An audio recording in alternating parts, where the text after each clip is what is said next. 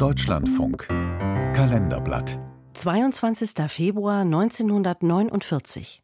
Vor 75 Jahren wurde der österreichische Rennfahrer Niki Lauda geboren. Ein Beitrag von Andrea Klasen. Ich glaube nicht daran, dass man ewig Misserfolg oder ewig Erfolg haben kann. Ich glaube, dass es in jedem Menschen einen Rhythmus gibt, der von Glück oder Unglück variiert. Man kann es also nicht immer lenken, aber man kann sehr viel dazu tun, dass man das erreicht, was man erreichen möchte.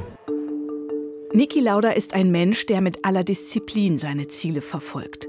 Der Spross einer wohlhabenden Wiener industriellen Familie kommt am 22. Februar 1949 zur Welt. Der dominante Großvater ist das Oberhaupt der Familie. Ein Lauda hat auf den Wirtschaftsseiten der Zeitung zu stehen, nicht im Sportteil.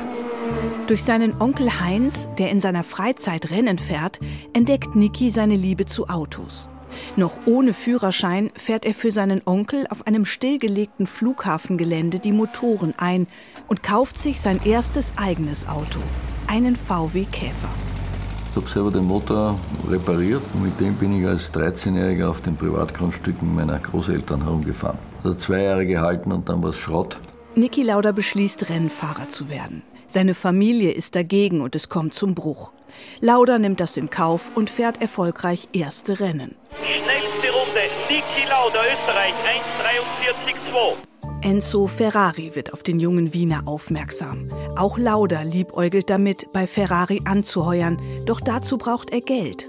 Der österreichische Filmproduzent Hannes Michael Schalle, der Niki Lauda persönlich kennengelernt hat und 2014 eine Dokumentation über Lauda herausbringt. Es ist eine seiner sehr abenteuerlichen Geschichten, in dem man sich ja damals wie auch heute bei den Rennstellen einkaufen musste und das wirklich um teures Geld. Mit seinem wohlklingenden Namen geht er zur Bank und pokert. Er hat gesagt, ja, Ferrari wird mich anstellen, ich werde dort Rennfahrer werden. Und auf der anderen Seite ist er zu Ferrari gegangen und hat gesagt, ich möchte für sie fahren. Und Ferrari hat ihm geglaubt, dass er das Geld hat, die Bank hat ihm geglaubt, dass Ferrari ihn einstellt und dieser Schachzug, der ist aufgegangen. Niki Lauders große Karriere beginnt. Im Rennstall Ferrari, der seit zehn Jahren keine Formel-1-Weltmeisterschaft mehr eingefahren hat, spricht Lauda Klartext. Die Autos müssten grundlegend verbessert werden, wenn Ferrari vorne mitfahren wolle. Nächtelang tüftelt er mit den Ingenieuren und Mechanikern, bis jede Schraube sitzt. Weil im Endeffekt ja immer der Fahrer das sagt, wie er das Auto gern spüren möchte und wie das Auto liegen soll, damit er es beherrschen kann. Die Feinarbeit zahlt sich aus. Ein Jahr später, 1975, wird Niki Lauda mit Ferrari Weltmeister. August 1976. Niki Lauda ist mit dem roten Boliden weiter auf Erfolgskurs, doch der große Preis von Deutschland am Nürburgring soll für immer sein Leben verändern. Während des Rennens dreht sich Lauders Wagen plötzlich, kollidiert mit nachkommenden Fahrzeugen, fängt Feuer. Der 27-Jährige erleidet bei dem Unfall schwere Verbrennungen und atmet giftige Dämpfe ein.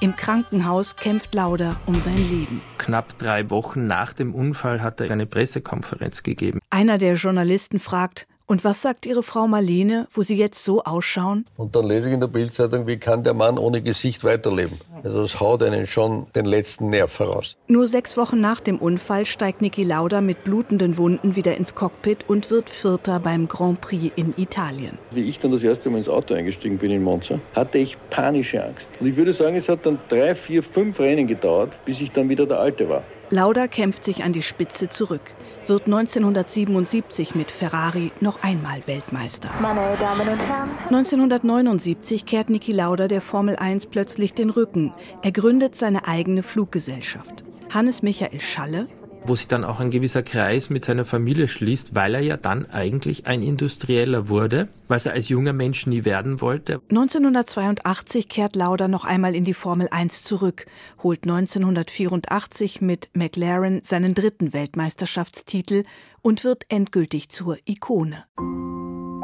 Sein Leben lang hat der Österreicher mit den Folgen seines Unfalls zu kämpfen. Er stellt sich zwei Nieren und einer Lungentransplantation. Am 20. Mai 2019 stirbt Niki Lauda mit 70 Jahren.